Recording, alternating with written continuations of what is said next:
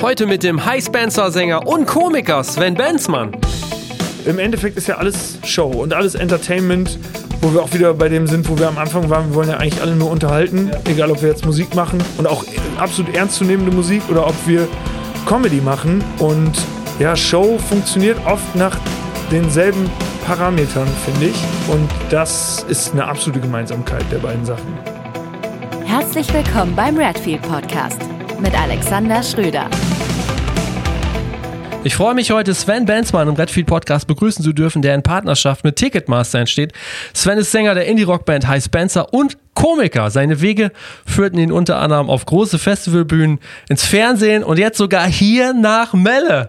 Oh mein Gott. Cool, dass du hier bist. Moin Sven. ich freue mich mega. Danke, dass ich hier sein darf. Äh, man muss ja sagen, du kommst ja auch aus dem Landkreis Osnabrück, ne? aus Hagen, ATW und genau. Wald, aber wir sind es noch nie so richtig über den Weg gelaufen. Nee, komisch eigentlich, ja. weil sonst sind alle Menschen im Landkreis Osnabrück auch miteinander verwandt. Das stimmt.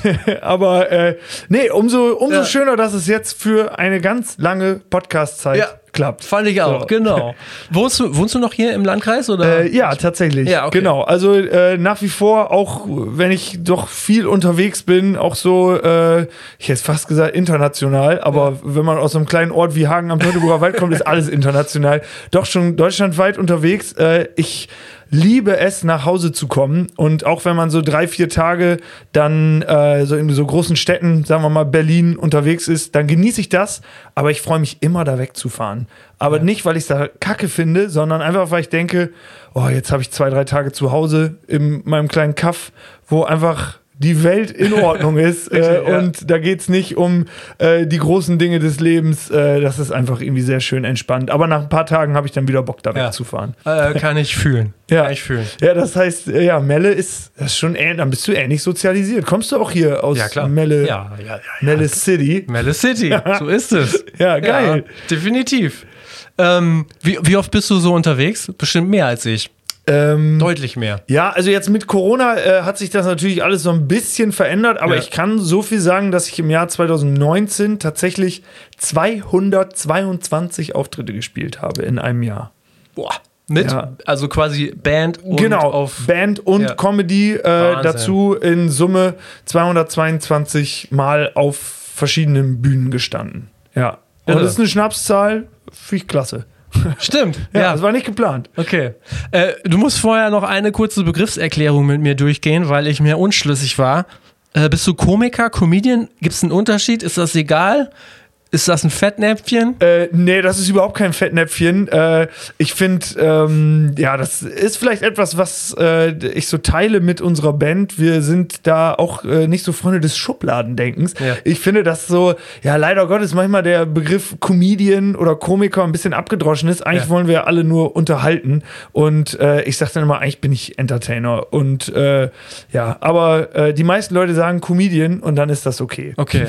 Aber Unterhalter finde finde ich tatsächlich auch gut. Ja, so, genau. Ja. Es ist auch so ein ja. bisschen, also nicht so wie bei Oma auf dem, äh, auf dem 70. mit ihr rot sind die Rosen ja, und dann wir schunkeln alle. Oder was gibt's da noch diese? Und wer im Januar Geburtstag hat, tritt ein, tritt ein. Ja, dann kennst du, wenn du aus Melle kommst, kennst du auch diese Feierlichkeit. Ja, ja, ja, ja. ja. Nee, ich bin. Auf dem äh, Saal. Ja, genau, schön auf dem schön Saal. Saal. Dann gibt's da äh, schön Hochzeitssuppe vorweg und all sowas. äh, klasse.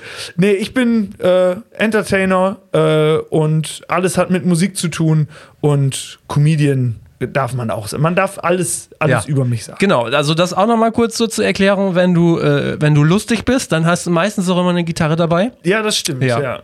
genau, also äh, es ist äh, so ein bisschen unterschiedlich. Ja. Ähm, ich habe, wenn ich so in Mix-Shows auftrete, so klassisches Format Nightwatch, Watch Comedy Club, man hat so zehn Minuten, zweimal am Abend, äh, erste Hälfte, zweite Hälfte, dann habe ich eigentlich wirklich fast immer eine Gitarre dabei. Dann erzähle ich immer erst so Stand-up-mäßig so fünf, sechs Minuten was, den Rest spiele ich dann einen Song, äh, der im besten Fall auch lustig ist. Und dann äh, ist es aber so, wenn ich mein eigenes Solo-Programm spiele, mit dem ich auch auf Tour bin, deutschlandweit, das heißt Yes We Swan. Äh, ja. Das war meine Idee, Hauptsache mir gefällt. Mensch, das war eine gute Idee. Genau, Mann, was eine tolle Idee, Sven.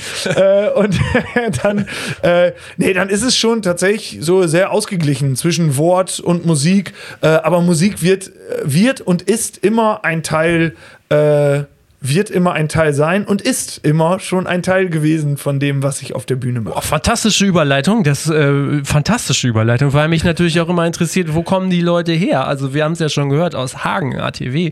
Wie bist du so aufgewachsen? Wie bist du geprägt? Also kulturell? Ja, äh, kulturell war auf jeden Fall äh, also bin ich sehr dankbar, dass es äh, auf der Schule, auf der ich war, das ist das Gymnasium Ösede. Ja. Äh, da sind so im äh, Südkreis äh, Osnabrück so alle Leute aus ja, Georgsmarienhütte, Ösede, Hagen, Gellenbeck etc. Die gehen dann, wenn es aufs Gymnasium gehen soll, aufs Gymnasium Ösede. Und äh, es gab da damals einen Musiklehrer, der ein sehr gutes Gespür dafür hatte, wenn eine Person in einer Klasse, so ab fünfte, sechste Klasse, irgendwie gut gemacht ist für Ja. die Bühne, Ja. hatte der da immer einen richtigen Riecher für. Und so haben wir uns beispielsweise von der Band schon so ab der wirklich sechsten, siebten, achten Klasse in so Musikensembles in der Schule zusammengefunden Okay. immer wieder. Also es gab ganz frühe Berührungspunkte, äh, wie ich so musikalisch sozialisiert wurde. Da waren wir dann in der Big Band oder im Schulchor. Ja. Und dann eher so Aretha Franklin, das habe ich dann nicht gesungen, aber es wurde da gespielt. Ich war immer eher so Fraktion Joe Cocker und all sowas. Äh, und dann, ja, sonst sozialisiert schon eher ländlich. Hagen am Teutoburger Wald ist schon, äh, also jetzt gar nicht wertend genannt, aber es ist ein sehr katholisch geprägter Ort. Ja. Äh, und äh, auch wenn ich evangelisch getauft bin, äh, was natürlich schon fast eine Todsünde ist äh, in so einem Ort, ähm, ist es so gewesen, dass ich mich da doch äh, ja, ohne, man hinterfragt das ja als junger Mensch nicht, äh, weil es gibt nur Jugendarbeit aus, in der katholischen Das Kirche. ja, ja, genau. ja. Und dann äh, war ich da sehr aktiv, äh, erst als Mensch, der das äh, dankend angenommen hat als Kind und dann ab 16 Gruppenleiter, so ein Zeltlager habe ich da äh, als Gruppenleiter betreut äh, und dann auch später vier Jahre geleitet als Lagerleiter und so. Das war immer auf der anderen Seite neben Musik und auf die Bühne gehen, war das immer schon mein Lebensinhalt, Ja. so Jugendarbeit zu machen. Okay. Ja.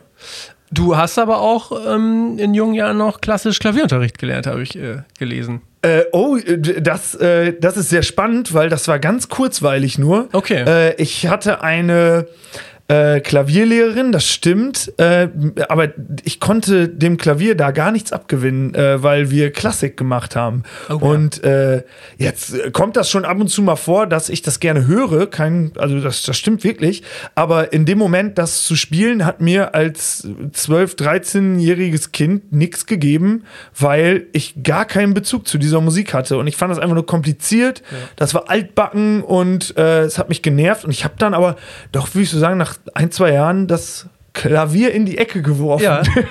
quasi. Ja. Sehr gut, ja, okay.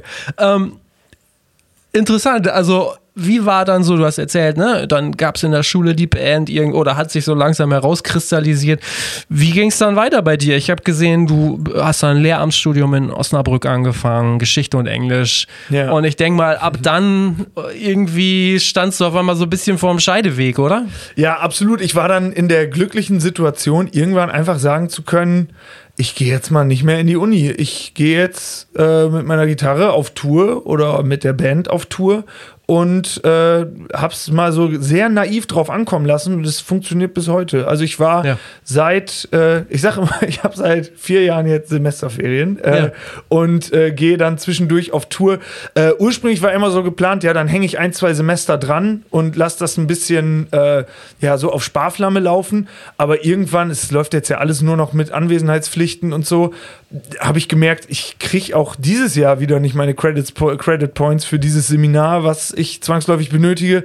Dann äh, ja, lasse ich das mal auch wieder sein. Und Ja. irgendwann habe ich gemerkt, ja, es sind ja nur noch ein, zwei Vorlesungen, die ich hier mache ich gehe jetzt mal nicht hin. Und dann, komischerweise, mit Beginn von Corona haben mir so viele Leute gesagt, ja, kannst ja endlich dein Studium zu Ende machen. Und ich fand das so scheiße, dass sie das gesagt haben, weil ja niemand dafür was konnte, dass wir nicht mehr arbeiten durften äh, in der Branche, sag ich mal. Äh, dass ich daraufhin aus Trotz mich äh, ex exmatrikuliert habe. äh, dann habe ich gedacht, nee, jetzt will ich es auch schwarz-weiß haben, dass Ja. das in meinem Leben nichts mehr zu suchen Ach, hat. okay. Na gut, Lehrer kann man ja immer noch werden. Genau, Quereinsteiger. Ja. Ich glaube, da gibt es auch noch viele äh, nette Leute im Gymnasium Ösede, äh, wo man dann Richtig, zurück richtig. hin dürfte. Klingt Aber gut. es ist erstmal wirklich bei weitem nicht geplant. Ja. Ja. ja. Und äh, ja, du hast so ein bisschen gefragt, wie das so alles entstanden ist. Genau. Ähm, also durch diese äh, Aufnahme dann in diese Schul-AGs, äh, der Lehrer, der das da gemacht hat, Herr Hanschig hieß der, war, oder ist, äh, also liebe Grüße, ich glaube, er ist treuer Hörer, bestimmt. Sicherlich. Wie ganz viele. Ja, klar.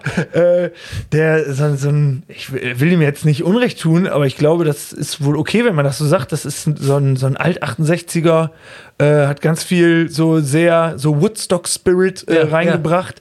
Und ähm, der hat einfach irgendwie das hingekriegt bei vielen von uns, das ist bei unserem Bassist äh, und äh, auch Keyboarder und äh, mit dem bin ich auch auf Tour, also alles hängt so miteinander zusammen mit dem Jan Niermann.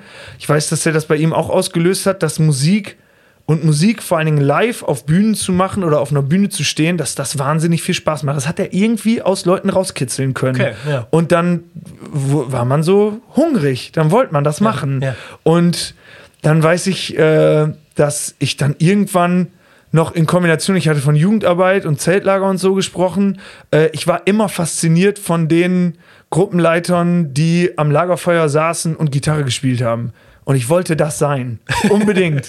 Und Ja. dann konnte ich halt immer schon, das war einfach, ich habe nie Gesangsunterricht genommen, aber es war irgendwie immer, immer okay. Singen hat immer geklappt. Und da habe ich gedacht, ja, okay, dann will ich mich jetzt selbst begleiten. Und dann habe ich mir einfach die Gitarre meines Vaters genommen äh, und habe so wirklich monatelang mit ganz großem Versagen immer wieder so ein Akkordeschrabbeln geübt und irgendwann ging es dann so weit, dass ich auch mal ga- sofort gemerkt habe, ich will eigene Songs schreiben, irgendwie eigen, eigene Ideen einbringen. Ähm, und das war alles so in der Zeit, wo ich so 14, 15 war. Da habe ich dann auch mal meiner Oma zum 80. Geburtstag einen Auftritt geschenkt. Habe ich mich verkleidet als Horst Schlemmer. äh, und das war eben so eine Feier, wie wir eben und äh, Ja. hier mit Rot sind die Rosen und Ja, schunkeln wir. Und da war der Kegelverein von meiner Oma. Die waren auch alle so um die 80. Äh, meine ganze buckelige Verwandtschaft. Äh, und die haben alle irgendwie, die fanden das lustig, was ich da gemacht habe. Und dann war es Karnevalszeit, also es kam immer so, es war nie so, so viel geplant, dass es am Anfang erstmal alles passiert. Ja. Äh, dann war es Karnevalszeit, dann haben Leute gesagt, ja komm doch mal auf unser Karneval hier in Natrop-Hagen, Seniorenkarneval und sowas. Und dann habe ich das alles gemacht und es war irgendwie, also bis heute ist, hat das nicht aufgehört.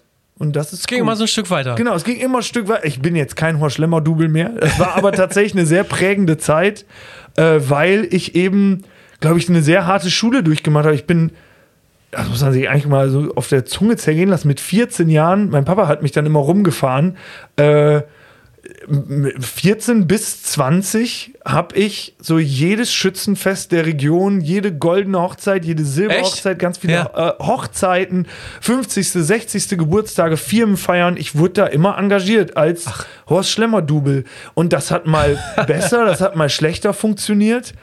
Aber ich weiß heute noch, wenn ich auf eine Bühne gehe und da ist ein Publikum, das gerade aus irgendwelchen unerklärlichen Gründen nicht so auf meiner Seite ist, äh, kriege ich das irgendwie immer relativ schnell hin, äh, die Stimmung zu drehen, weil ich gelernt habe, Ja. mit ganz schmerzlichen Erfahrungen über Jahre, auch mit ganz viel Scheitern, äh, wie das ist, vor Leuten aufzutreten, die gar keinen Bock auf einen haben, weil gerade der Hauptgang am Buffet durch ist und das Dessert gibt's erst, wenn ich fertig bin mit meinem Auftritt und dann finden die einen erstmal scheiße, Ja. weil wegen mir gibt's ja noch kein Tiramisu. Und äh, dann, ja, da muss man kämpfen und das habe ich irgendwie gelernt. Ja, das ist alles so ganz viel mit Bauchgefühl zu tun und ganz viel Intuition. Aber doch, davon profitiere ich bis heute. Das ist ja total interessant, weil ich hatte ja schon im Vorfeld des Gesprächs gesagt, dass ich Musik, wie alle, die hier zuhören, kennen sehr viel aus der Musikbranche und ich habe dich ja auch eingeladen, weil ich das total spannend finde zu gucken, wie, wie ist das im Vergleich zu, zu Comedy und Ja. irgendwie finde ich da total die Parallelen. Das erinnert mich dann so an die Band, die dann Straßenmusik zum Beispiel macht, ne? Ja, wo man sagt absolut. so, boah, die haben ja eigentlich genau das gleiche Problem, Ähm, Ja. Und das kann richtig abgehen, aber das kann aber auch voll in die Hose gehen. Erinnert mich da so ein bisschen. Plus halt, was du sagst, da ewig jedes Schützenfest, ewig Ja, absolut. jedes Wochenende. Oder dann auch so klassisches Pendant dazu, so Top 40 Band. Also ich finde, das ist schon die harte Schule, das ist die Ochsentour. Äh, ohne jetzt zu sagen, oh, ich bin hier durch die harte Schule des Lebens gegangen oder so, da bin ich gar nicht für. Aber äh, doch, weil das ist ja einfach, ich glaube, ähm, realer kriegst du so eine Situation nicht, weil die Leute da ja nicht drauf warten, wann kommt denn endlich das Horst Schlemmer-Double, sondern das hat sich ja der Schwager, hat ja gedacht, ich habe jetzt hier ein ganz verrücktes Geschenk für die Bettina äh, und äh, ich schenke jetzt hier den Horst Schlemmer. Und äh, dann musst du halt auf einmal vor Leuten funktionieren, die nicht zwangsläufig da sind, um dich zu sehen. Ja. Und äh, dann hängt das immer mit so Überzeugung zusammen. Äh, man checkt sehr schnell, dass eigentlich das Entscheidendste, und das ist auch eine Parallele zum Auftritt äh, als eher unbekanntere Band auf einem Festival, ähm, die ersten Momente zählen. Es ist äh, wichtig, wie der erste Eindruck ist. Also das ist ja ganz oft Show. Im Endeffekt ist ja alles Show und alles Entertainment, wo wir auch wieder bei dem sind, wo wir am Anfang waren. Wir wollen ja eigentlich alle nur unterhalten, Ja. egal ob wir jetzt Musik machen und auch äh, absolut ernstzunehmende Musik oder ob wir Comedy machen. Und äh, ja, Show funktioniert oft nach denselben Parametern, finde ich. Äh, und das äh, ist eine absolute Gemeinsamkeit der beiden Sachen. Finde ich interessant, ja. War das denn schon einträglich früher? Gab es schon richtig Schotter? Ja, du, ich habe beim, so Teenager? ich hab beim Seniorenkarneval Natropagen dafür 20 Minuten 10 Euro gekriegt. Äh, das Siehste. war schon, ja. Und ich habe noch gesagt, ach, das ist doch nicht nötig. Wirklich. Aber das hängt auch damit zusammen, dass der Auftritt wirklich scheiße war. Aber nee, das, äh, es war schon immer ganz gutes Taschengeld, ähm, muss ich sagen. Aber da blieben jetzt, sage ich mal, die fetten Gagen aus, weil ähm, ich da auch wirklich mit 14, 15, 16 Jahren überhaupt gar keine Ahnung hatte, was man da aufrufen kann. Auch, äh, ja, weil ich auch immer dachte, ey, ich, ich brauche ja jetzt gar nichts. Ich habe ja Spaß. So. Und äh, dass man dann irgendwann einen Marktwert hat, äh, das muss man dann auch irgendwie lernen. Äh, oder das Booking auch ja auch ein, auch ein Business ist, was nie meins war. Deswegen freue ich mich immer, dass es Leute gibt, die das hauptberuflich gerne machen. Äh, und ja, aber nee, sonst, äh, es war okayes Taschengeld, aber äh, auch nicht die Welt. Okay. Das klingt jetzt aber alles nicht unbedingt danach, dass jetzt der große, hast du ja auch gesagt, große Karriereplan war. Was war denn so der erste wirkliche Schritt hinein in diese Welt, in der du dich jetzt bewegst äh, als Comedian? Wo du sagst Ja. so, wow, jetzt irgendwie, das ist jetzt nicht mehr das Schützenfest, sondern das ist äh, die nächste Stufe oder die nächsten Stufen. Ja, also es gibt so, glaube ich, zwei Punkte, wo der, die sehr entscheidend waren. Ähm, das eine hat sich so, so ein bisschen eingeschlichen und das andere kam dann tatsächlich auch mit der Band. Ähm, also wir von der Band High Spencer haben uns 2012 gegründet. Wir haben ja alle zusammen Abi gemacht, waren dann erst äh, zwei Jahre vorher im Jahrgang so eine ganz stinknormale Abi-Band mit Narcotic und also was das haben wir gespielt. Äh, oder immer angefangen mit Let Me Entertain You von Robbie Williams, äh, Klassiker. Ähm, und da gab es die Band schon und parallel habe ich da aber nicht mehr Horst Schlemmer gemacht. Aber ich habe gemerkt, dass mir das so ein bisschen fehlt, äh, auch Comedy zu machen. Es sind Ja. wirklich schon immer bei mir, das merke ich, so zwei, wir machen ja mit der Band auch sehr melancholische Musik. Das ist ja alles sehr ernst, muss man schon sagen. Also die Songs zumindest. Ja. Unsere Shows sind immer sehr losgelöst und auch lustig. Einfach weil wir lustige Menschen sind, würde ich sagen.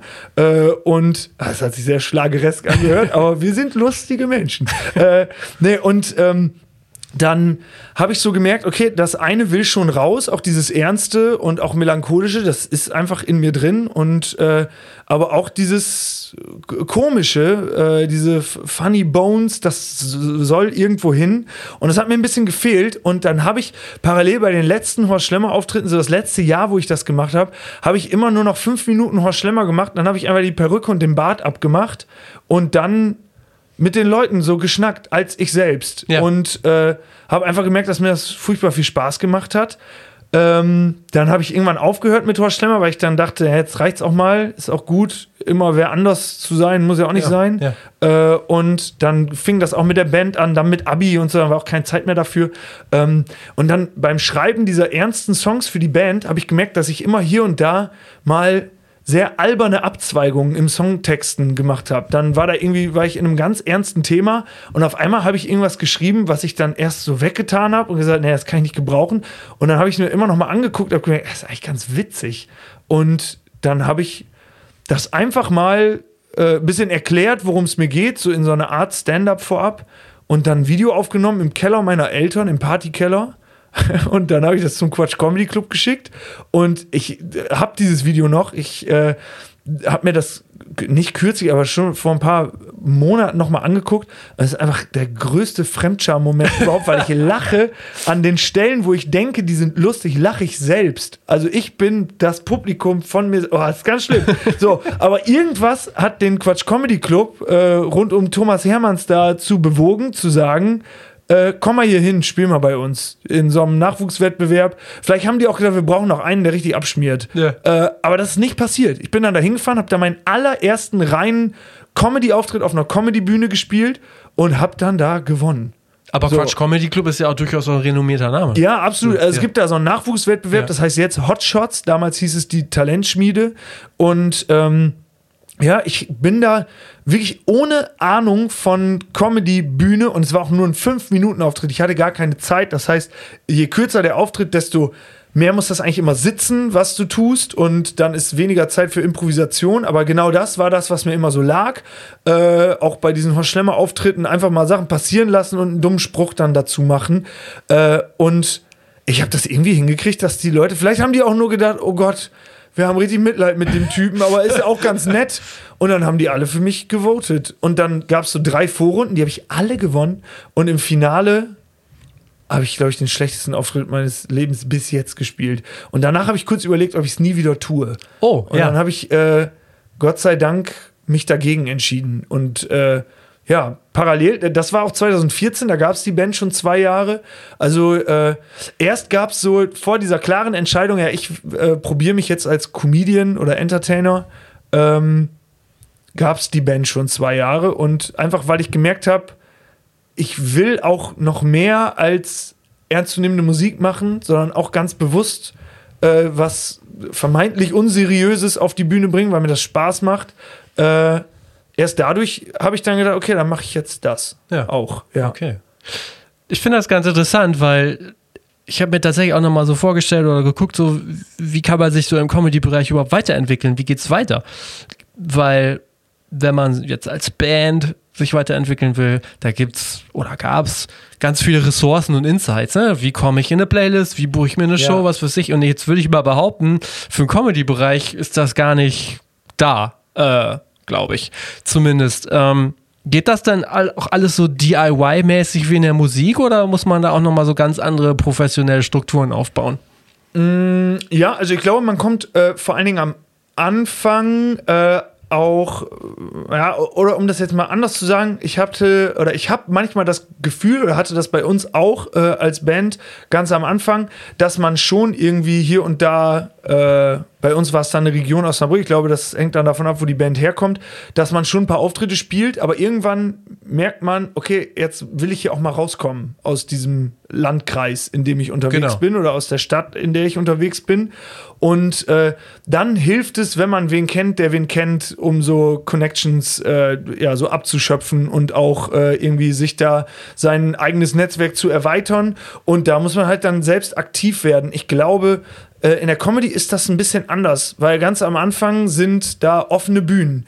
Du kannst ja theoretisch, bei mir war es immer noch die Gitarre, aber wenn du nur Stand-up-Comedian bist, dann kannst du dir eine Bahncard holen und jeden Abend irgendwo spielen. Das geht. Okay. Vor allen Dingen in Berlin oder so gibt es so Infrastrukturen, äh, was Comedy-Bühnen angeht. Äh, da kannst du wirklich jeden Abend mehrfach spielen. Du kriegst nicht zwangsläufig da die mega Kohle für, aber ich glaube, eine kleine Aufwandsentschädigung gibt es schon überall immer so ein bisschen. Oder es wird auf Hut gespielt, dass am Schluss das Publikum halt so viel wie der Abend ihnen wert war, äh, dann individuell in den Hut schmeißt. Das wird durchgeteilt durch alle aufgetretenen Acts. Äh, und ja, dann kommst du da schon von Haus aus schnell raus, weil für mich war erstmal klar, in Osnabrück kann ich gar nicht spielen, Ja. weil hier gibt es gar keine Comedy-Bühne, äh, bis ich dann rausgefunden habe, es gibt doch eine und die haben sich immer beschwert, dass es kein, keine Acts aus Osnabrück gibt und dann habe ich, also jetzt moderiere ich das. Das ist der Comedy Slam in Osnabrück, das ist so meine Homebase. Da kann ich mich immer sehr viel ausprobieren äh, und mal so neue Nummern testen. Ähm, ja, man kommt halt so schnell. Ich habe dann immer so in Härten, ganz viel im Ruhrpott, so offene Bühnen, wo dann 20, 30 Leute da waren, immer mal Nummern getestet und irgendwann merkt man dann, äh, okay, die Nummer sitzt jetzt ganz gut und dann braucht man ein Video.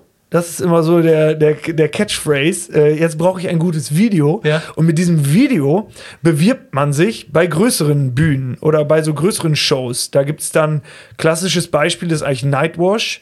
Äh, Nightwash ist ja nach wie vor noch eine sehr relevante große Comedy-Institution. Es gibt ja nicht nur diesen festen Waschsalon in Köln, äh, sondern es gibt ja, glaube ich, die haben jetzt über 180 Live-Standorte. Also die spielen hier in Osnabrück dreimal im Jahr, äh, dann aber auch überall. Also ich glaube, die decken wirklich äh, fast ganz Deutschland ab, dass jeder im Umkreis von einer halben Stunde irgendwo eine Nightwash-Show Ah, hat. okay, ja. ja, das ist schon sehr, sehr, sehr relevant, muss man sagen, für die äh, Comedians äh, ganz bestimmt.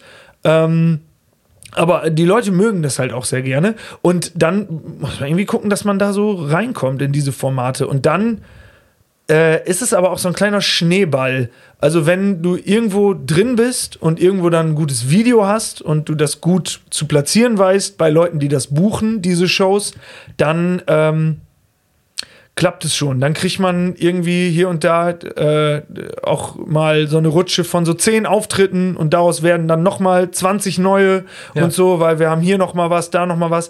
Aber irgendwann bin ich dann tatsächlich auch relativ fix an den Punkt gekommen, dass so äh, wie ich eben sagte, Leute, die sich gerne professionell mit Booking auseinandersetzen. Äh, wenn man nicht irgendwie jeden Abend sich noch zwei, drei Stunden vor den Laptop äh, setzen muss und jetzt schreibe ich mal hier noch 80 Mails, von denen ich dann auf zwei eine Antwort kriege und dann nächste Woche wieder 80 Mails und dann da kriege ich vielleicht mal gar keine Antwort und so, ähm, dann äh, sind da Leute schon auf einen zugekommen. Äh, und jetzt bin ich bei einer Agentur untergekommen, da bin ich jetzt seit vier Jahren, äh, die einen wahnsinnig tollen Job machen äh, und die einfach auch so strategisch buchen können, Ja. ne? dass man nicht den einen Abend in München spielt, den anderen in Flensburg und dann muss man noch äh, wieder nach Stuttgart und so. Das ist ja blöd, sowas ist mir früher passiert und habe ich Ja, es einfach ja, gemacht. Äh, und ja, äh, das ist schon gut, da sich zu entwickeln. Und ähm, ich glaube, ja, wenn man gute Auftritte spielt, dann klappt das schon. Aber man muss erstmal gut werden. Ja. Am Anfang sind alle eher nicht so gut. Aber die Agentur, von der du sprichst, die betreut ja auch Ralf Schmitz zum Beispiel, ne? Ist Ralf richtig, Rute. ja. Also das ist ja jetzt nicht so, du bist ja jetzt durchaus in äh, bekannter Gesellschaft. Ja, absolut. Also äh, ich finde das total geil, äh, diese äh, die Leute so um sich zu haben, die sich auch um diese sehr renommierten, namhaften äh, Acts dann kümmert. Ähm, das ist einfach cool, ab irgendeinem Punkt zu wissen, okay, die wissen heftig, was sie tun. Und wenn man sich dann nach ein paar Monaten wirklich so eine mega geile Vertrauensbasis äh, zueinander aufgebaut hat, dann äh, ja, ist das alles äh, sehr, sehr hilfreich, irgendwann so mal Ausschau zu halten nach einer Agentur oder das ist dann ja auch, die machen auch so Managementarbeit, ne? Äh, aber das ist jetzt nicht so zu verstehen wie hier, das ist der große äh, Manager, der irgendwie alle Termine durchkloppt, sondern das ist eigentlich ein Büro, da sitzen ganz tolle Leute, die richtig viel Ahnung von dieser Branche haben und die einem dann sagen, Sven, fahr mal dahin, äh, spiel da mal das, das ist, glaube ich, gut, was hältst du davon?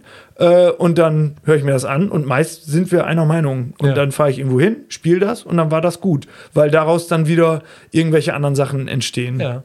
Aber ich hatte gesehen, auch die entwickeln dann ja durchaus auch Bühnen und vor allen Dingen Fernsehformate, Das stimmt. wo ich dann jetzt sagen würde, das hatte ich mir dann nochmal so überlegt. Ähm, Im Grunde genommen, es geht ganz viel um Live, ums Entertainment ähm, bieten, also den Leuten bieten. Aber die Königsdisziplin ist ja vor allen Dingen dann äh, Fernsehen, ne? Äh, ja, erstmal bist du sehr gut informiert, das finde ich voll geil. äh, und äh, dann würde ich das aber gerne etwas anders sagen. Und zwar ist, äh, ja, zumindest, ich würde sagen, es hat sich sowieso ganz viel geändert in den letzten Jahren durch natürlich die äh, Omnipräsenz von Social Media. Ja. Äh, seit ein, zwei Jahren ist TikTok einfach tatsächlich Ja. mega Ja. relevant. Äh, und dann auch Instagram Reels. Äh, Facebook ist, finde ich, auch für die Veranstaltungsbranche immer noch sehr spannend. Aber früher war es einfach so, du warst im Fernsehen äh, und da haben noch alle Leute Fernsehen geguckt und dann hatte man da zwei, drei gute Auftritte, das haben ein paar Millionen Menschen gesehen und dann war deine Tour ausverkauft. Und dann Ja. hast du, wenn es jetzt darum geht, äh, dein ähm, ja, das, das, das äh, Können oder de, das Bühnenprogramm zu monetarisieren, sage ich jetzt mal, äh, dann ist live, glaube ich, schon immer so die, äh, so der, der, ja, das ist einfach die handwerkliche Arbeit. So, ich fahre los, ich gehe quasi auf Montage, mache dann da meine, äh, meine Arbeit und dann fahre ich nach ein paar Tagen wieder weg, schnaufe ein bisschen durch und dann fahre ich wieder auf Montage. Und das ist mein Job, das ist meine Arbeit. Und äh, dann ist so Fernsehen, glaube ich, früher noch viel mehr, aber es ist immer noch relevant, muss man ganz klar sagen, ähm, ist so der, ja, die, die Messe, die Handwerksmesse, Ja. wo man so kurz seine Visitenkarten streut und so und sagt, kommt mal vorbei, das ist schon ganz witzig oder war doch hier ganz gut. Äh, und ja, so will ich das so ein bisschen beschreiben. Natürlich gibt es da auch, soweit ich das weiß, ich bin da noch nicht in so einem, äh, in so einem relevanten Rahmen, aber äh, man kriegt natürlich was mit, da sitzt immer noch viel Kohle. Äh, das war aber früher auch schon mal mehr. Also wenn ich mir vorstelle, wie beispielsweise Leute wie Otto oder so in den 80er oder 90er Jahren, die hatten ja CD-Verkäufe, dann hatten die Fernsehshows, als Fernsehen noch Geld hatte und dann waren die da auch schon immer live auf Tour und haben Stadthallen ausverkauft. Ja, Richtig. ich glaube, Otto wird sein Leben lang ein schönes Leben haben, was das Geld angeht. Aber das sind jetzt nochmal, was du erzählt hast, sind mehrere Punkte bei. Die würde ich gerne doch nochmal abklopfen, Ja, weil ich es ganz spannend finde. Otto, ganz gutes Beispiel. Ähm, wenn man in Edeka geht, äh, sieht man die Ortifanten überall drauf gedruckt und äh, Ja. ist erstaunt, wie gut Merchandising funktioniert. Jetzt hatte ich bei dir geguckt, glaube ich, gar keinen Shop gefunden. nee, und ich, habe keinen Merch. ja, ich finde es nämlich auch schwierig. Also ich kenne das auch aus anderen Bereichen, also äh, durchaus auch aus Musikrichtungen. Also es gibt wirklich Musikrichtungen, da hat man das Gefühl, boah krass, da braucht man einfach gar kein Merch machen, weil das einfach niemand kauft. Ja. Und bei äh, beim Comedy stelle ich es mir auch mega schwierig vor. Ich meine, Mhm. ne? Jetzt ein T-Shirt mit Sven Benzmann drauf.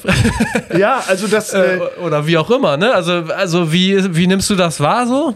äh, also es ist zum Beispiel bei uns in der Band war, stand es nie äh, zur Debatte, ob wir Merch verkaufen oder nicht. Es war immer klar, ey, wir Genau. brauchen noch Merch, wir Ja. brauchen äh, auch noch einen Hoodie, dann machen wir noch YouTube-Beutel und boah, das ist geil, ey, das haben wir bei der und der Band gesehen, mega cool, lass das auch machen und so. Äh, oder auch eigene Ideen dann reinzubringen. Ähm, dann muss ich aber ganz ehrlich sagen, dass mir, obwohl äh, mir schon mal gesagt wurde, willst das nicht machen, äh, ich kriege da irgendwie immer so einen kleinen Krampf im Bauch, wenn Ja. ich denke, also wirklich die Vorstellung, dass ich irgendwie durch die große Straße in Osnabrück gehe und dann kommt mir da wer entgegen mit einem Shirt, Sven Benzmann, da würde ich da sagen, oh Gott, ist das unangenehm. Gut, vielleicht kann man auch einen Spruch so, den man immer Ja, genau, so sowas, Männer ne? sind So. Frauen, aber faul oder so. oh nein, ganz schlimm. Allein sowas finde ich ganz, äh, ja, ja, ganz okay. stigma. Ich finde es äh, in der Comedy ein bisschen stigmatisiert. Es gibt ganz viele Comedians, äh, die das haben. Äh, und das ist dann auch okay, weil die anscheinend diese Hemmschwelle überwunden haben, dass das für sie äh, irgendwie eine Überwindung ist, äh, das zu machen. Äh, ich, das ist okay, äh, das soll jemand machen. Ich sehe jetzt bei mir zumindest nicht, ich bin nicht der Shirt-Merchandise-Typ. Dann Kann ja auch was ich, anderes sein. Genau, könnte ich Ja, mir ja. eher so einen YouTuber irgendwie vorstellen. Ich habe so ein so ein Thema, was ich oft anschneide, ist auch durch diese Dorfherkunft, äh, so Zeltpartys und sowas mit Purparty Hitmix und sowas, dass dann da irgendwas so in der Form draufsteht. Aber dann eher so ein dezenter Beutel als gleich das fette T-Shirt. Weil Band-Merch sieht ja dadurch weil das manchmal auch einfach Kunst ist, so, Ja. äh, so die, die, was Grafikdesigner und Designerinnen da raushauen, äh, sieht es doch einfach unfassbar toll aus. Und ja, ich kann jetzt ja nicht einfach mein Tourplakat, weil das ist einfach mein Ja. Gesicht und mein Name und Ja. dann war's das. Nee, Ja. das kann ich da nicht draufpacken. Okay. Aber so eine, so eine, äh, so, so, ein, so ein Albumcover sieht manchmal sehr gut aus auf T-Shirts und deswegen ist das einfach ästhetisch und dann ist es cool. Aber ich weiß jetzt nicht, was an, der, an dem Namen Sven Menzmann ästhetisch ist für ein T-Shirt. ja. Ja, vielleicht in Hagen. Ja, Ja, auf ja. jeden Fall. Ich Ja. könnte mir auch vorstellen, vielleicht hat da ja wirklich irgendjemand Bock drauf. Wird auch manchmal wirklich von Leuten gefragt, gibt es nicht ein T-Shirt von dir? Ja. Ähm, aber ich sehe es nicht. Es Ja, gibt ja. irgendwie gerade auch Ich jetzt in mir, das, ja. ich kriege richtig so, so ein bisschen Krämpfe gerade, wenn ich dran denke. Okay. okay, aber dann nochmal anders gefragt. Also, ähm, das, also wie gesagt, ich fand das jetzt ganz interessant, weil ich immer so das Gefühl hatte, gerade so ein Comedy-Auftritt, das ist dann so, für viele vielleicht war es eher so einmaliges, ne? Du sagst selber, ich will ja eigentlich unterhalten, also das ist dann vielleicht wie so ein Restaurantbesuch oder im Freizeitpark oder wie auch immer, also so ein Erlebnis, ganz klar. Und dann gehen die Leute wieder zurück und sagen, ey, das war cool. Und vielleicht im nächsten Jahr wieder, aber jetzt ist auch gut. Ja. So, und das unterscheidet sie ja dann vielleicht dramatisch von diesem Banderlebnis, wo man sagt gerade, ne, oh, dieser Song, diese Songs, das ist mein Lieblingssong, den höre ich jeden Tag fünfmal, der spricht mich besonders an, so ich bin ein Ja. totaler Fan, so. Da glaube ich, gibt es natürlich dann auch, was die Merch-Bindung oder aber auch darüber hinaus angeht, totalen, totale Unterschiede. Oder wie siehst du das? Ja, das ist äh, absolut zutreffend, was du sagst. Ähm, es ist natürlich auch äh, von der Art, von dem, was man so raushaut in die Welt, wie man auf der Bühne äh, ja, agiert, ganz anders. Äh, wenn jetzt zum Beispiel wir auf einem unserer Konzerte einen Song spielen, den viele Leute gestreamt haben bei Spotify. Ja. Sagen wir jetzt mal, unser, einer unserer erfolgreichsten Songs da ist Schalt mich ab. Wenn wir das spielen, dann sind da vor der Bühne Leute, die hören das gerade live zum 30. Mal Ja. oder so, weil die ganz oft auf unsere Konzerte gehen und die hören das und denken, ah, geil, endlich kommt Schalt mich ab. Aber wenn ich jetzt einen Witz 30 Mal erzähle, dann weiß ja jeder und jede, weil also die wissen dann ja alle schon, was jetzt kommt. Das heißt, ganz schnell ist der Effekt verpufft und äh, das ist so ein bisschen was, womit ich mich viel beschäftige, weil äh, es dann doch auch in der Comedy oft Menschen gibt, die wiederholte Male schon gekommen sind und dann habe ich die auch gefragt, ey, ihr kennt doch schon alles, ihr wisst doch auch manchmal auch und jetzt, das ist ja, weil ich eben Stimmt, sagte, ja, ja. es ist alles Show, also nicht alles, aber vieles Show ist was ganz Besonderes äh, und manchmal ist Show auch, dass eine Sache unfassbar leicht aussieht, aber eigentlich total schwer zu performen ist. Und je besser man das performt, desto weniger denken Leute, da ist gerade jemand auf der Bühne und arbeitet. Äh, und dementsprechend äh, gibt es manchmal Momente, die man konstruiert, die so aussehen, als wäre das alles spontan gerade. Aber das ist es eigentlich gar nicht. Und genau bei in diesen Momenten, wenn ich dann sehe, du bist zum fünften Mal Okay, in ja. meiner Show, äh, du weißt das alles, dass das hier gerade nicht spontan ist, obwohl du lachst trotzdem. Das finde ich dann irgendwie ganz cool. Das gibt's aber in der Band häufiger. Äh, dass Leute wiederholte Male kommen und in der Comedy ist es einfach von daher, deswegen, also man muss viel mehr streuen und äh, im besten Fall irgendwie eine Möglichkeit auf der Bühne finden, dass eine Sache immer wieder spannend ist und äh, interessant ist, auch wenn sie gerade für jemanden das fünfte, sechste Mal aufgeführt wird. Äh, ich halte mir einfach immer zwischen den Nummern gerne so äh, Freiräume um mit den Leuten dann einfach zu quatschen und zu gucken, was so entsteht. Also ich bin ein großer Freund da der Improvis Improvisation. Ähm, aber natürlich brauchst du deinen roten Faden, der sich jeden Abend ähnelt. Und äh, deswegen musst du einfach viel spielen, spielen, spielen an vielen Orten, damit du immer wieder neue Leute davor hast, die dann eben, wie du sagst, nach einem Freizeitbesuch, nach, äh, Freizeitparkbesuch nach Hause gehen und sagen, boah, nächstes Jahr wieder Ja. um Ostern Genau. Heidepark. Ja. Das machen wir jetzt jedes Jahr. Ja. Und äh, das bedeutet, man braucht so alle zwei, drei Jahre eigentlich ein neues Programm. Und es muss Stimmt, sich, ja. man muss alles neu schreiben. Und das ist ein bisschen anders als Songs zu schreiben, weil das ist schon eher so Regiearbeit als äh, einfach Songwriting. Äh, so, dass man sich hinsetzt und sagt, ich denke gerade über das nach, ah, die Wör- Worte hören sich toll an zusammen, hier äh, packe ich die Melodie dazu, sondern nee, dann musst du halt schon so richtig dramaturgisch äh, Ja. äh, gucken, wie du dein Programm aufbaust. Und das macht sehr viel Spaß, aber das ist verdammt aufwendig. glaub Wirklich. Was allerdings nicht so aufwendig ist, ist, glaube ich, das Touren, oder? Ich habe das immer mal wieder so, äh, also im Vergleich auch zur Band, wenn man hier dann in Melle, da habe ich ja dann früher auch hier und da in Veranstaltungslokalitäten gearbeitet und fand es immer beachtlich, wenn dann auch durchaus bekanntere äh, Komiker oder so wie Ben Stelter oder so kam. Und Ja. dann hat so das Gefühl, naja, eigentlich bringt er nur seinen Koffer mit, seinen Techniker. Ja, und dann ist Ja. das schon wieder gut, ne? Das ist so geil. Das ist einfach richtig cool, äh, muss ich sagen. Vor allen Dingen, weil ich ja auch weiß, wie es anders sein kann mit der Band, Ja, dass ja. wir da logistisch äh, einfach einen sehr hohen Aufwand betreiben, um eine Stunde auf der Bühne zu stehen. Ne? Da muss ein Hänger organisiert werden, Bulli organisiert werden. Äh, dann müssen, muss da auch nicht nur ich Zeit haben, sondern da müssen dann auch noch vier andere Leute äh, Zeit haben. Das ist schon sehr entscheidend. Und theoretisch, wenn ich, also heute habe ich zum Beispiel heute Abend frei. Wenn mich spontan jemand anrufen würde und ich hätte gerade Bock, dann könnte ich einfach sagen, ja, ich steige jetzt ins Auto, ich komme vorbei, ich spiele 20 Minuten, so, Ja. krieg ich hin. Ja. Und äh, das ist schon, man ist da schon deutlich flexibler, ne? Und man kann auch, was ich dann immer ganz schön finde, viel mit dem Zug unterwegs sein, äh, nicht zwangsläufig immer Auto fahren. Ähm, ja, das ist äh, schon irgendwie ganz cool, dass man so mit wenig Besteck viel erreichen kann. Wobei man ja auch irgendwie das Gefühl hat, zumindest meiner Wahrnehmung nach, dass man als Band, die ja auch wächst so oder größer wird, auch quasi im Konkurrenzdruck in gewisser Weise auch immer mehr bieten muss. Technisch, optisch. Also Ja. man, man hat immer mehr Krams dabei, auch wenn natürlich vieles digital und gefühlt kleiner wird, aber man hat trotzdem, äh, diese Produktion wird immer aufwendiger. Ne? Ja, das, aber das macht ja auch Bock, sich damit da auseinanderzusetzen mit, den, mit all den Sachen. Was können wir hier noch optimieren äh, für auf der Bühne? Äh, und wir haben das jetzt zum Beispiel mit der Band mit den Jahren geschafft, dass wir jetzt für ein Changeover wirklich mit allem Zip und Zap, weil wir jetzt eigenes äh, In-Ear-Monitoring haben äh, und wir brauchen eine Viertelstunde Ja. vielleicht und dann sind wir ready. Aber da weiß wirklich jeder, wie der Handschlag sitzen muss äh, und das, auch das muss man sich erarbeiten. Was natürlich viel geiler ist, äh, mit der Band unterwegs zu sein, weil bei uns zumindest ist es einfach immer Klassenfahrt und wir haben den Spaß unseres Lebens. Äh, dieses Jahr, als wir unser letztes Festival vor zwei Wochen gespielt haben, war, waren wir alle richtig traurig, weil wir jetzt erstmal ein Jahr darauf warten müssen, dass wir wieder in irgendwelchen Zelten im Backstage äh, abhängen und dann eine Show spielen, die im besten Fall sehr viel Spaß macht, nicht nur für uns, sondern auch für die Leute vor der Bühne. Und äh, dann, dass man dann irgendwo pennt und dann fährt man weiter und dann macht man das wieder. Ja, ja. Was so unfassbar viel Spaß macht. Ähm, ja, als äh, also in, in der Comedy ist man natürlich größtenteils allein unterwegs. Ja, genau, Äh, ja. genau. Es gibt im Soloprogramm habe ich ja den Jan dabei als äh, nicht nur guten Freund, sondern auch fantastischen Pianisten.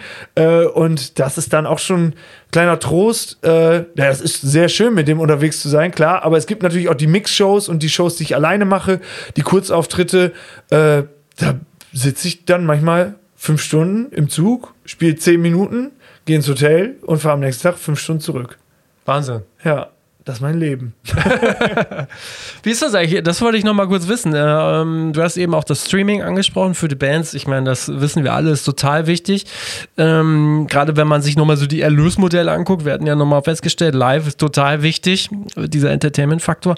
Darüber hinaus äh, eine CD, du sagst, Otto hat bestimmt auch viele CDs verkauft, das ist ja alles nicht mehr äh, zeitgemäß und auch beim Streaming, so richtig Streaming im, Com äh, im Comedy findet eigentlich auch nicht so richtig statt, oder? Äh, nee, äh, was ich eigentlich ganz komisch finde, weil früher Ja. hat ja zum Beispiel, äh, haben ja alle Comedians ihre, ihr, ihr Programm noch auf CD rausgebracht und dann, also ich kann mich erinnern, wie ich mit fünf, sechs Jahren Otto zum Einschlafen gehört habe. CD-Player an und Ja. dann äh, immer hier, wie so, Alete, kotzt das Kind oder sowas.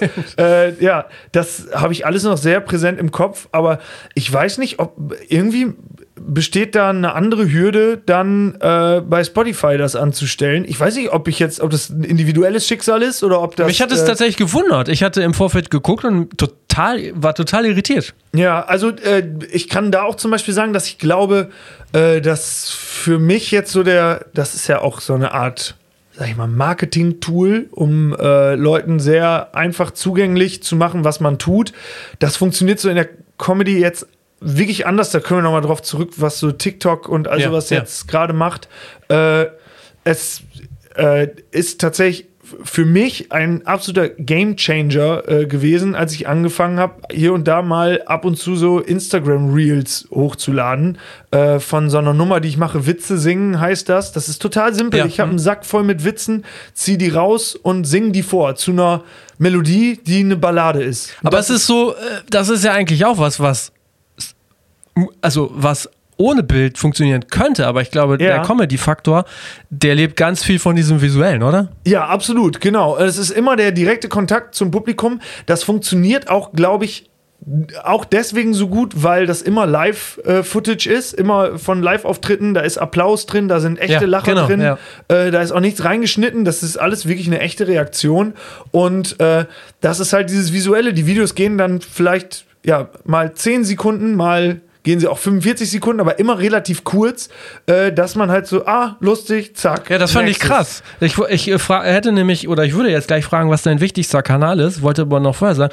Ich hatte dann nämlich bei TikTok äh, auch geguckt Mhm. und mich so durchgescrollt. Du hast ja ein Video, das fast eine äh, Million Aufrufe hat. Ja. Und das ist ja total kurz. Ja, das ist acht Sekunden. Wonach riecht's in der Villa Kunterbund? Nee, nach, das war ein anderes. nach Pipi. Achso, nee. Äh, wo, Wie nennt man Sex mit Gegenständen? Ach, das ist so erfolgreich. Das jetzt war, das hat, glaube ich, 960.000. Ach, okay, abgefahren. Ja, ich glaube. Äh, Also kurz, wer wissen will, was die Lösung quasi ist, der muss natürlich bei Sven auf dem TikTok-Kanal gucken. ja, absolut. TikTok Ne? ist. Äh, ich äh, ich finde es immer noch manchmal gespenstisch. Äh, Äh, noch kurz und, äh, und ja, dann ja. kommentieren, dass er das im Redfield Podcast gehört hat. Ja, genau. So. Und dann. Äh, Und dann, dann gibt's Freikarten. äh, irgendwie sowas. Naja. Äh, und dann, äh, nee, und ich, äh, für die Band, das ist so heftig relevant. Äh, es ist, Ja. äh, man merkt es immer wieder, die Leute konnten jetzt, als wir im Frühjahr eine neue Platte rausgebracht haben und eine Woche später auf Tour gegangen sind, waren wir überrascht davon,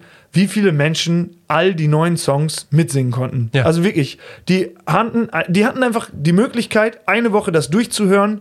Da musste keine CD nach Hause geliefert werden, nicht irgendwie äh, noch die CD eingeschoben werden. Es war einfach ganz, der, also der easieste Zugang, Handy, zack, draufdrücken, im Auto, auf dem Weg zur Arbeit. Oh, der Song ist cool, ja, den höre ich jetzt zehnmal in Dauerschleife, weil ist gerade mein Mut.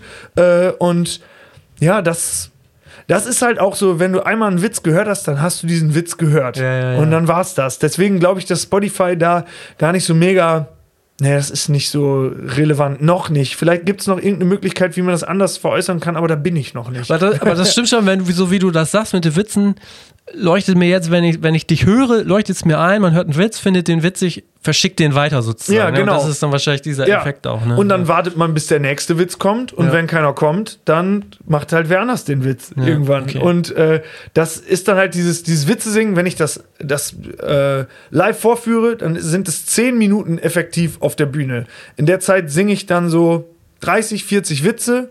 Äh, das schneide ich auseinander und dann in der Woche zwei Stück davon hochladen. Dann sind die Leute ganz gut gespeist, sage ich. ja. Und äh, dann okay. ja, und dann geht es immer so weiter. Und dann wissen die, aber wenn ich diesen Kanal abonniert habe, dann kriege ich zweimal in der Woche einen Witz. Das ist ja gut. Dann freuen Ja. die sich.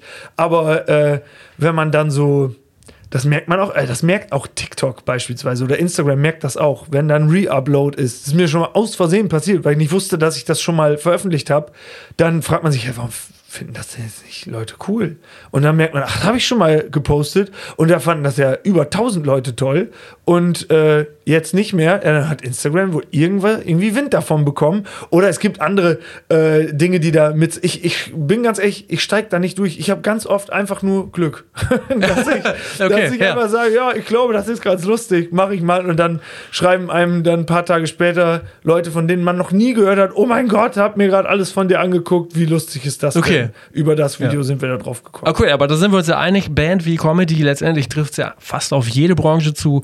Gerade sowas, Social Media, TikTok, das ist alles total relevant und eigentlich so Ja. der wichtigste Treiber, die Fans auch zu erreichen. Ne? Absolut, ja, definitiv. Und auch neue Fans vor allem. Definitiv, ja. Da ist vor allen Dingen jetzt auch dieses Real Game, äh, weil die äh, Algorithmen jetzt ja anders funktionieren. Es geht ja nicht mehr darum, dass nur deine sowieso schon bestehende Followerschaft äh, angespielt wird von deinen Videos, sondern es wird ja eher content-basierend geguckt, äh, wem könnte das noch gefallen? Hier dem Alex aus Melle, der äh, mag gerne Einhörner, da ist was mit Einhörnern, der Hashtag ist da gesetzt, äh, dann spielen wir dem das mal zu. Und dann hast du noch nie von diesem äh, Video über das Einhorn gehört, aber auf einmal denkst du, ach geil, ich finde ja Einhörner geil.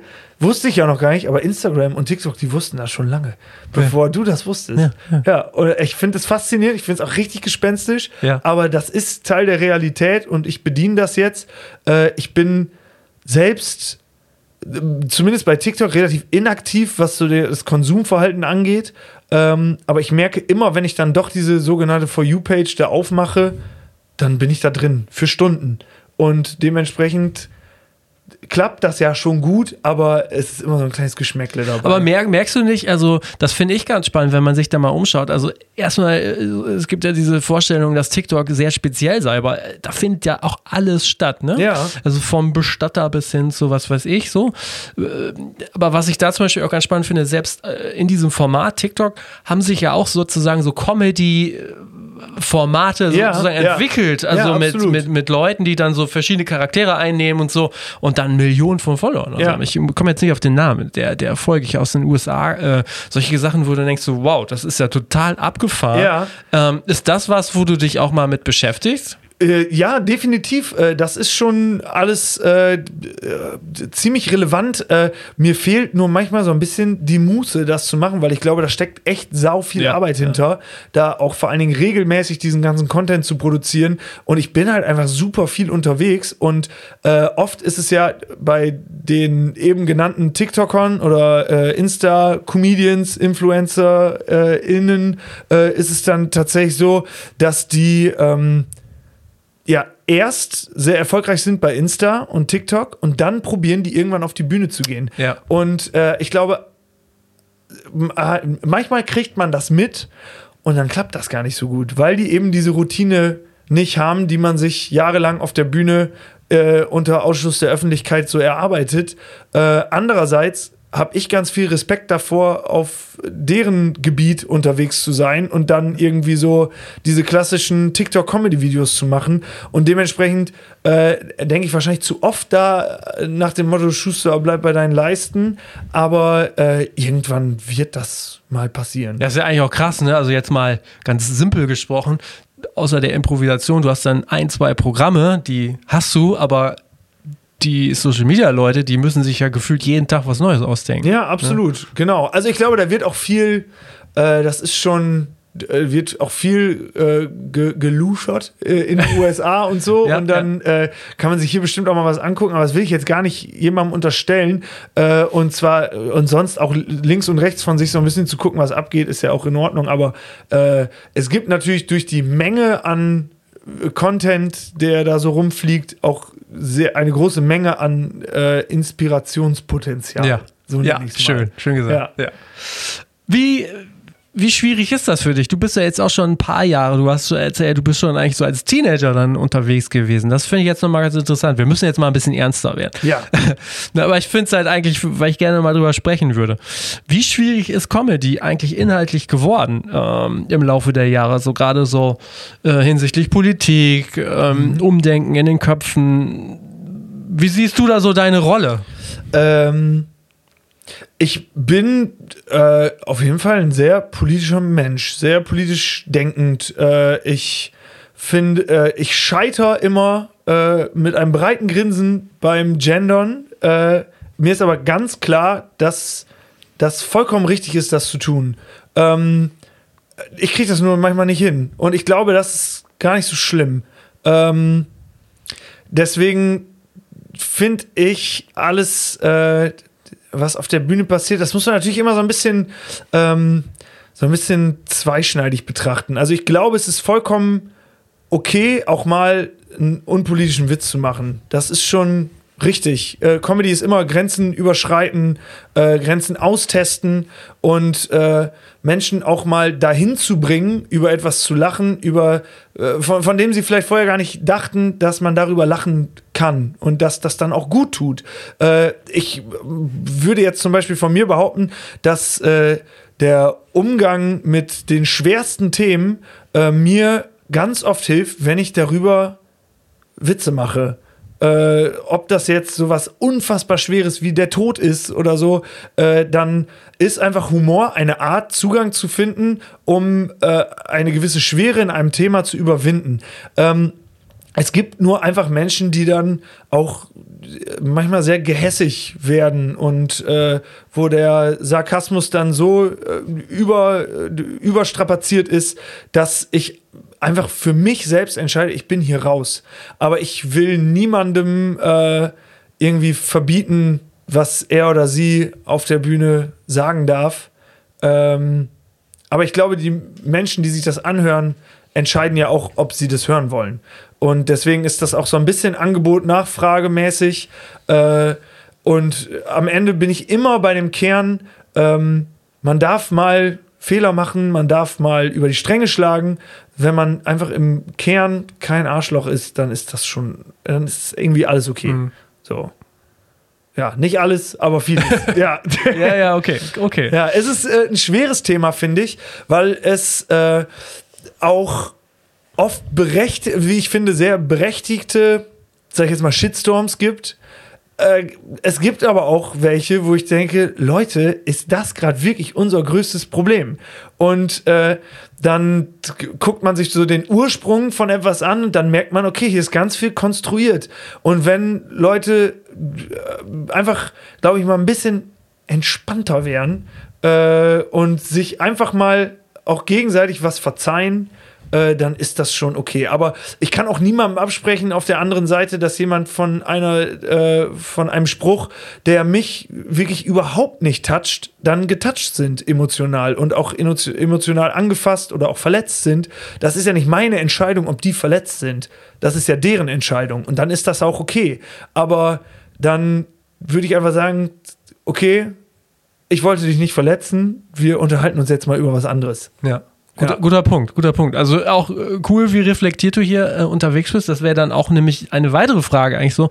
Ähm, wie schwierig ist das denn dann so auf die Bühne zu gehen und so diese Show abzuspielen, wo man immer witzig sein muss? Weil im Grunde genommen, gut, du bist jetzt, äh, ne, ich hatte im Vorfeld gesehen nochmal äh, ein bisschen rumgeguckt und dann klar, dann gibt es dann jemanden so wie Atze Schröder, das ist ganz simpel, wenn der seine Perücke auf hat, dann ist eher Atze Schröder und wenn nicht, ja. dann ist alles, das ist ja privat so wie schwierig ist das einerseits und wie oft erwarten Leute von dir, dass du reinkommst, ey, sei mal ein Witz und sei mal lustig, so, ne, auf Knopfdruck. Äh, ja, also letzteres, was du beschreibst, kommt tatsächlich schon ab und zu vor. Äh, Gott sei Dank nicht im engeren Freundeskreis, äh, so in der, äh, in der Comfort wo man sich so bewegt. Äh, das ist da alles nicht der Fall, aber sonst, klar, sagen Leute, erzähl mal einen Witz und dann ist das einfach, ja, dann weiß man da schon mit umzugehen. Wenn man dann weiß, die Person ist Bäcker, dann sagt man, ja, und dann back du mir jetzt ein Brot.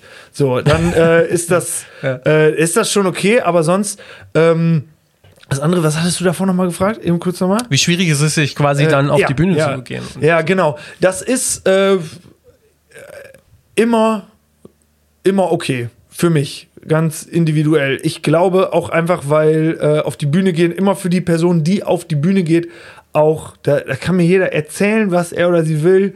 Äh, es ist ein Stück weit Therapie, Selbsttherapie. Man äh, erstmal hat ja sowieso jeder Mensch, egal was äh, man da beruflich macht, äh, sein Päckchen zu tragen und das ist das Normalste der Welt und das äh, ist auch genau okay so. Äh, und ich glaube, Leute, die auf die Bühne gehen, das ist halt auch manchmal deren Umgang damit, äh, mit irgendwas zurechtzukommen und dann finde ich es immer toll, sobald ich auf der Bühne bin, vergesse ich äh, den Alltag. Das ist für mich was ganz Schönes. Nicht, dass mein Alltag immer grau ist. Das ist ja ganz im Gegenteil. Aber ähm, doch, das. Ja, ich war jetzt auch Gott sei Dank noch nie so oft in einer Situation, wo ich irgendwie äh, im Privatleben viel Trouble hatte und dann auf die Bühne musste, so klassischer Fall, Todesfall in der Familie und jetzt sei mal lustig.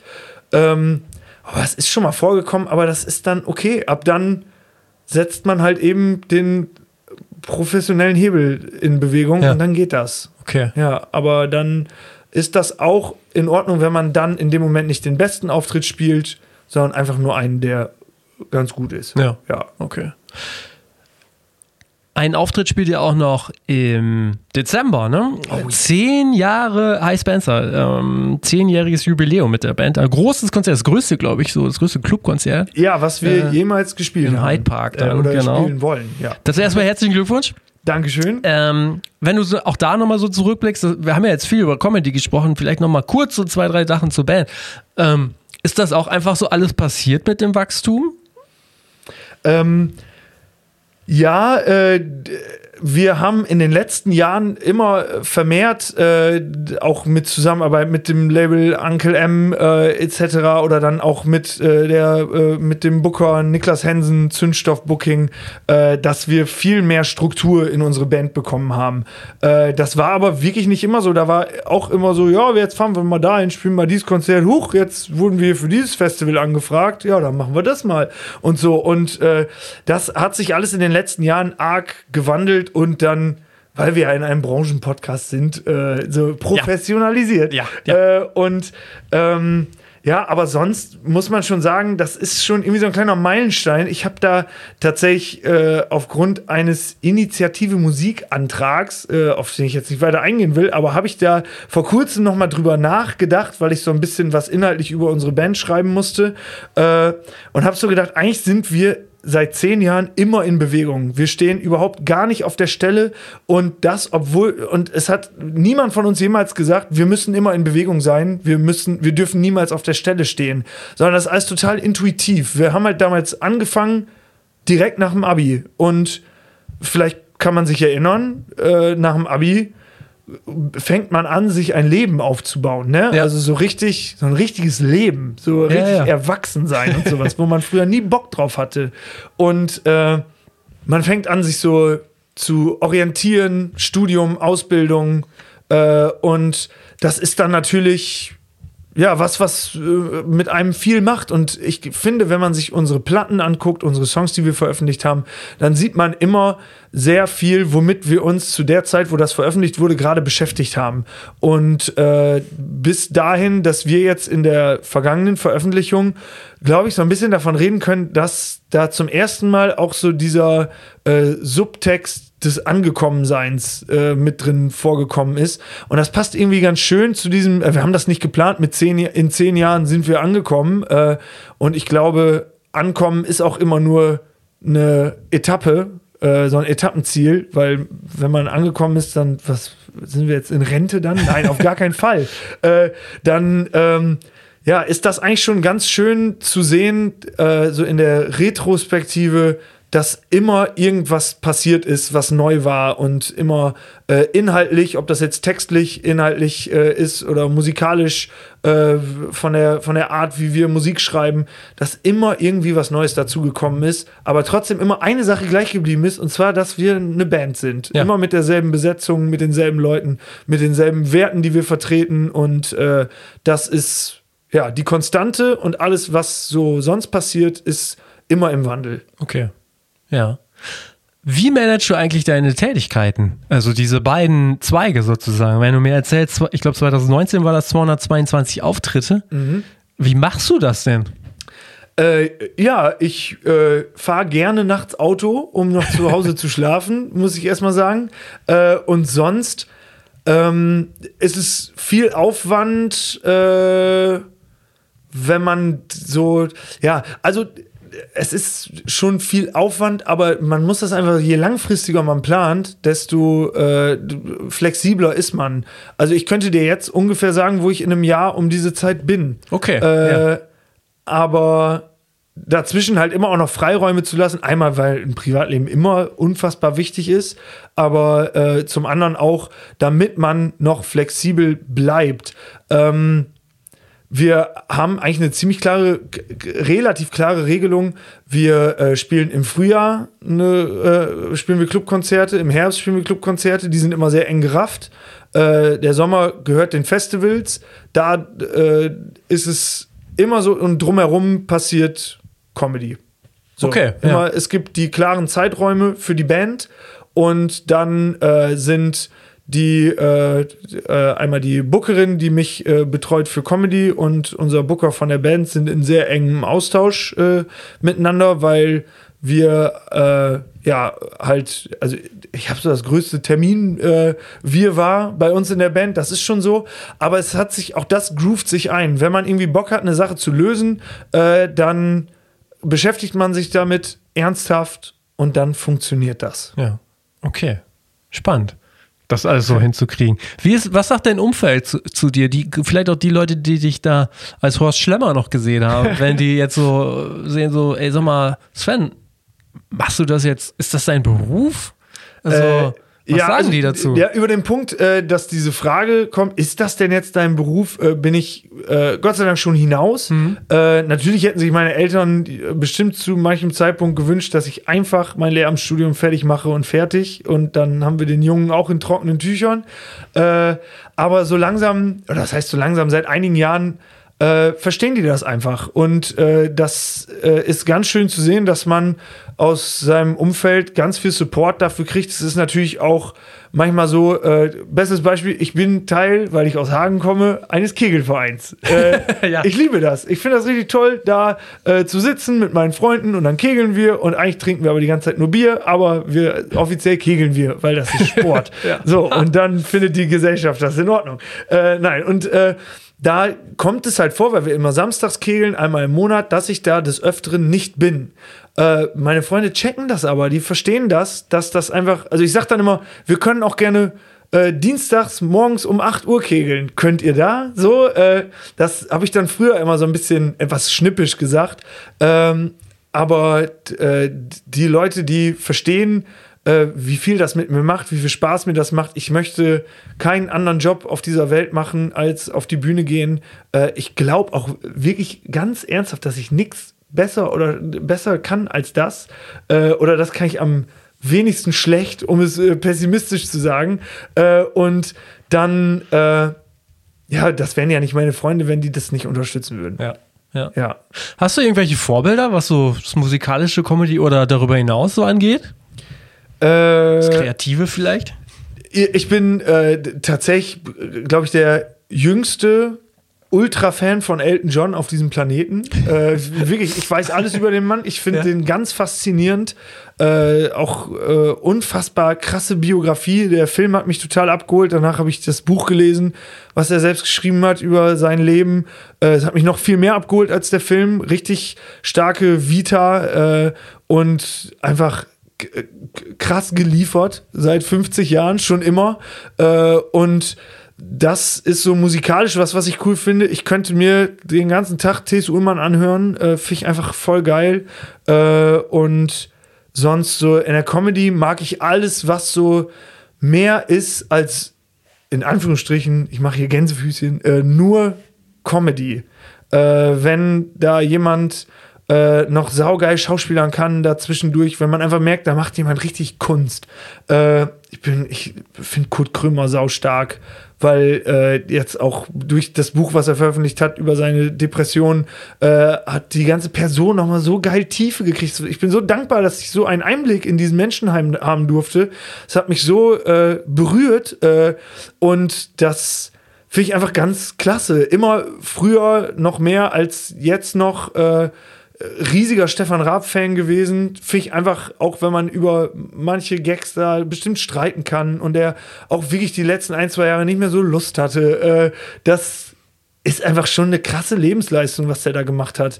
Äh, und nicht nur vor der Kamera, ne? ja, Ja. genau, nicht nur vor der Kamera, sondern aber auch für die Musikbranche, wenn man sich den Bundesvision Song Contest anguckt und wer danach alles wirklich super relevante Karrieren hingelegt hat, äh, das ist schon alles richtig, richtig krass. Und sonst natürlich als Horst Schlemmer Double, ich mag Harpe Kerkeling schon sehr gerne. Ja.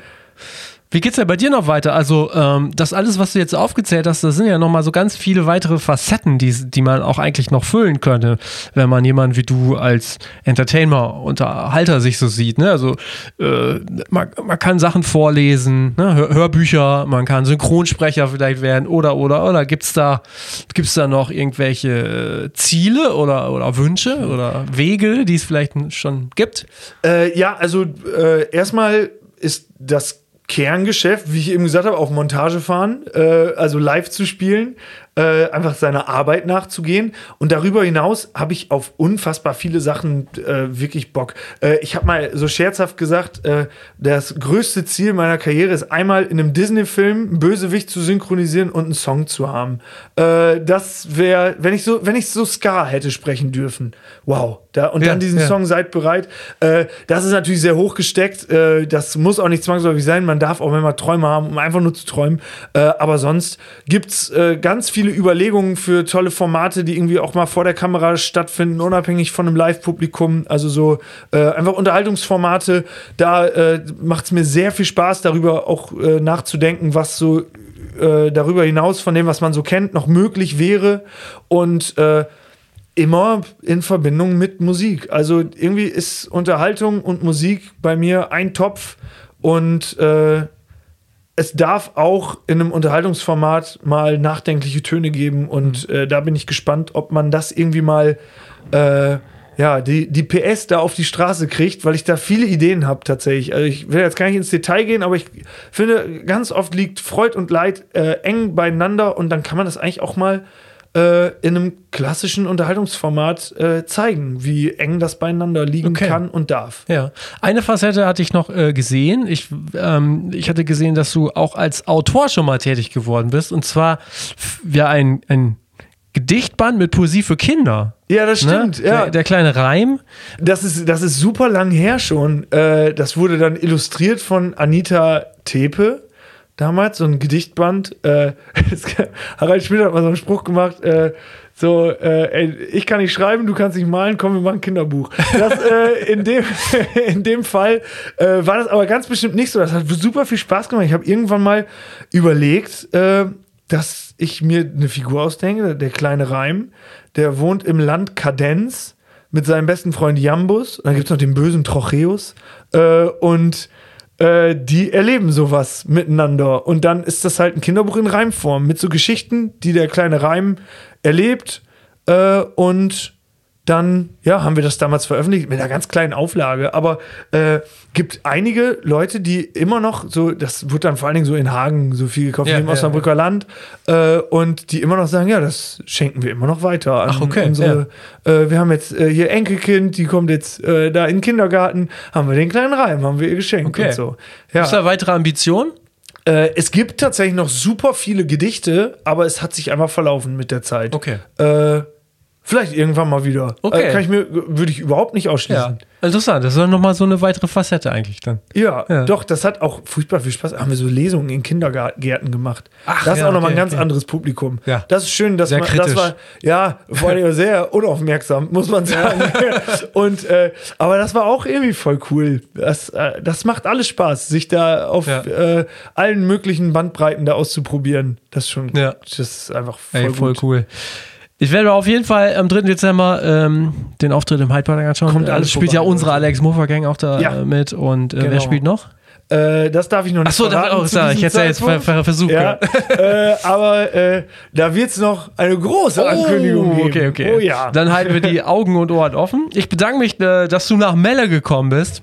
Ja, ich freue mich mega erstmal, dass ich hier einen tollen Kaffee gekriegt habe und Bitte. für das wirklich coole Gespräch. Danke dir. Mach's gut. Ciao. Tschüssi. So, nächste Woche geht's weiter wie gewohnt, Sonntag um 9 Uhr. Ich war in Hamburg und habe gesprochen mit Ben Mieter, der ist Geschäftsführer der Carsten Janke Konzertdirektion und gleichzeitig auch der Enkel von Carsten Janke, der ein ganz bekannter, ja, einer der letzten Impresarios sozusagen ist. Die Carsten Janke Konzertdirektion feiert in, äh, diesem Jahr 60-jähriges Jubiläum. Das heißt, wir sprechen ja, äh, darüber, äh, wie dieses Unternehmen sich entwickelt hat, wie Ben sich entwickelt hat. Er ist ja noch sehr jung, er ist Anfang 30 und hat das Geschäft im Prinzip übernommen. und ähm, wie sich das so anfühlt, in so einer Familie groß zu werden, in so einem Unternehmen ja letztendlich auch groß zu werden, was das für Herausforderungen mit sich bringt, neben denen, die man ja eh schon hat in der heutigen Zeit. Das war auf jeden Fall cool, das kann ich wirklich sehr empfehlen und natürlich geht es danach in den Wochen äh, wie gewohnt weiter. Und damit wir das so machen können, bitte denkt daran, ihr kennt das Spiel ja. Lasst gerne Bewertung da auf äh, all diesen Portalen, auf denen man Bewertungen da lassen kann und gibt gern Feedback. Ich würde mich sehr freuen. Zum Abschluss, wie immer, der Dank an unseren Partner Ticketmaster. Wenn ihr auch hier werben wollt in dem Podcast, meldet euch bei uns und ich wünsche euch noch ein paar schöne Tage. Macht es gut. Ciao.